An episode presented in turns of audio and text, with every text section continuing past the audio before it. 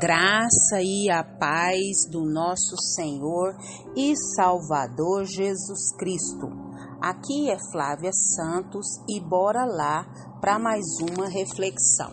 Nós vamos refletir nas Sagradas Escrituras em 1 Coríntios 1, 23. E a Bíblia Sagrada diz: Nós, porém, pregamos Cristo crucificado, o qual de fato é escândalo para os judeus e loucura para os gentios. 1 Coríntios 1, 23. Oremos.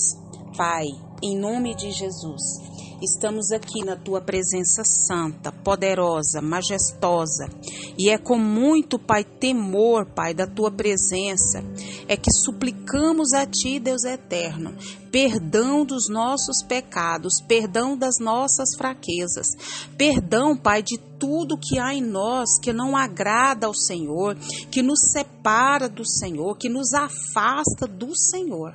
Pai, tem misericórdia da nossa vida, nos limpa, nos purifica, nos santifica, faz a tua obra poderosa, majestosa em nós, Pai, nos atraindo para a tua presença e nos convencendo, Pai, do pecado, do juízo e da justiça através do Espírito Santo do Senhor. Pai, te agradecemos, Deus, porque ah, Senhor, te agradecemos por tudo que o Senhor realizou, tem realizado e sei que vai realizar. Muito obrigada, Deus eterno, pela chuva, pelo ar, pela saúde, pelo pão à mesa, pelas vestes, pelo calçado. Te agradecemos, ó Deus, por tudo que o Senhor tem realizado na nossa vida, na vida dos nossos, na vida dos nossos amigos, irmãos em Cristo, parentes, pessoas que nos ouvem. Pai, muito, muito, muito, muito, muito obrigada por Jesus Cristo ter nos salvado, nos escolhido. Paizinho, vá nos quatro cantos das nações, vem nos quatro cantos da nação brasileira, vem com reavivamento, reaviva a tua obra, reaviva a tua igreja, derrama do teu Espírito Santo, manifesta a tua glória de maneira sobrenatural. Vá de encontro a todas as autoridades que estão sobre a nossa vida, desde a maior a menor. Que eles também venham ao pleno conhecimento da verdade e venham exercer com sabedoria e direcionados pelo Senhor a autoridade que o Senhor os confiou. Pai, clamamos a Ti, Pai, pelas nações que estão em guerra. Clamamos a Ti por Israel paz sobre Israel, paz sobre as nações, conforta os corações enlutados. Paizinho, fala conosco, fala porque necessitamos de ouvir a tua voz, necessitamos da tua capacitação, direção. É o nosso pedido, agradecidos no nome de Jesus. Amém. Nós vamos falar hoje sobre escândalo e loucura. Escândalo e loucura. Pensa um escândalo. Escândalo é um escândalo todo mundo fica assim, ó. E para selar loucura, vamos ver o que Deus tem para falar conosco hoje. A cruz é, é um símbolo muito paradoxal. Sim, para uns representa vergonha, derrota, tristeza. Para outros é, representa conquista, vitória, triunfo. O apóstolo Paulo, ele estava em Corinto. É, e Corinto era uma cidade grega muito importante. Os grandes pensadores disputavam suas ideias em praça pública, os cabeção, sabe? E as pessoas que estavam à sua volta, ouvindo, né, ficavam assim de queixo caído e aplaudiam, admiravam, né? Os gregos eram muito chegados à filosofia. Pois é. Por isso, eles consideravam a pregação acerca de Cristo é, crucificado ainda uma verdadeira loucura, uma verdadeira aberração. É, os judeus, por sua vez, é, eles esperavam o Messias, mas eles esperavam o Messias vitorioso, um, um, Messias que quebraria todo o jugo de Roma, que chegaria com toda pompa e circunstância, com muito poder, né? Todo empoderado. Pois é. E daria fim, né, à escravidão deles. E se sentaria lá no trono, né? Com vara de ferro. E então a cruz para eles era um verdadeiro escândalo. E o apóstolo não deixou de mover ou deixou de pregar com essas reações preconceituosas ele continuou pregando a mensagem da cruz. Por quê? Porque não há outro evangelho a ser pregado senão anunciar o que? Cristo e este Cristo crucificado, o Cristo que teve que pagar a nossa conta, a nossa dívida. Não há boas novas de salvação, de libertação, de salvação e de cura se o pecador não for, não for até a cruz de Cristo. É, é pela morte de Cristo e unicamente, exclusivamente pela morte de Cristo Jesus, Jesus de Nazaré, é que nós temos vida e vida em abundância, tanto aqui como no porvir. É pelo sangue de Jesus derramado na cruz do Calvário que recebemos perdão e redenção. Então, aprove a Deus salvar os pecadores pela loucura da pregação. A loucura de Deus é mais sábia que a sabedoria dos entendidos do século passado, deste século, dos que dão de vir.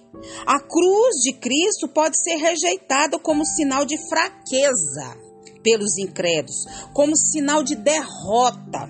Mas para nós, servos de Deus, em, por intermédio de Cristo Jesus, nós cremos, nós cremos, e é o poder de Deus e a sabedoria de Deus. É isso mesmo. Então, esses judeus pensaram que essas boas novas eram tolices de Jesus, porque eles tinham ensinado que o Messias seria um, um rei conquistador, que acompanharia sinais e milagres, maravilhas e prodígios. Jesus não restaurou o trono de Davi como eles esperavam que fizesse. Jesus foi executado como um criminoso comum, um, um criminoso que, como que um criminoso e é vocês sabem que a cruz, quem morria é, morte de cruz era a escória, né? Como que poderia um criminoso ser um salvador? E os gregos também consideravam que o evangelho era nécio, não acreditavam acreditavam na ressurreição corporal, não viam em Jesus as características poderosas dos deuses da sua mitologia e pensavam que uma pessoa com reputação não deveria ser crucificada. Então a morte era uma derrota e não uma vitória.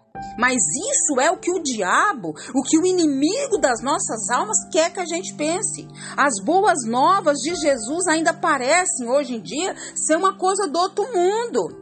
A nossa sociedade rende culto ao quê? Ao poder, à influência, à riqueza, né? É, é, é status. Jesus ele veio como um servo, pobre, humilde, e ofereceu seu reino àqueles que têm fé que não depende de suas obras, de sua pompa, de sua circunstância.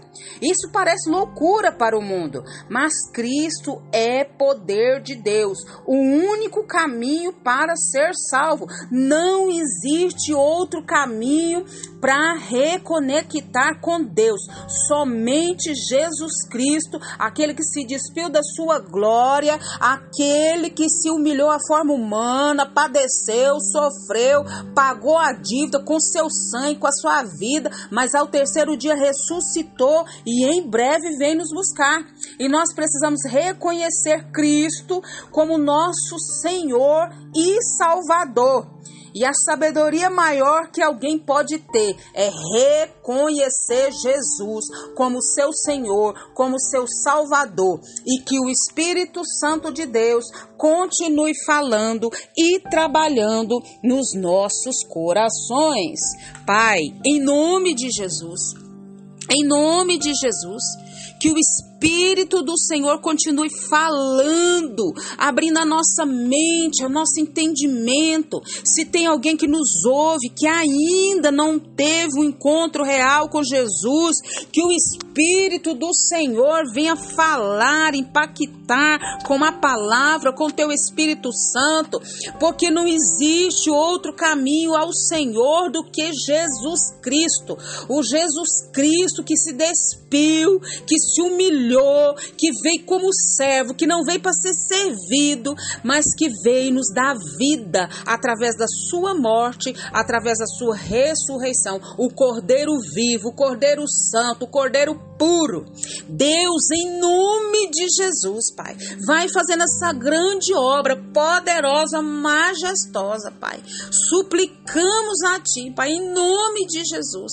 Paizinho, se tem alguém, Pai, ainda, Pai, que não reconhece Jesus como seu Salvador, que o Espírito do Senhor haja. E aqueles que já reconheceram Jesus como seu Salvador, Senhor, que o Senhor continue dando força, ânimo, coragem, intrepidez, até o grande e glorioso dia. Paizinho, continua nos guardando, livrando nós de tanta peste, de tanta praga, de tanta enfermidade, de tanto acidente, de tanto incidente, tanta pestilência, tanta praga, tanta virose, tanta doença que está sobre os ares. Guarda a nossa vida, guarda os nossos, é o nosso pedido, agradecidos no nome de Jesus. Leia a Bíblia, leia a Bíblia e faça oração se você quiser crescer, pois quem não ora e a Bíblia não lê, diminuirá, perecerá e não resistirá. Um abraço e até a próxima, querendo bom Deus.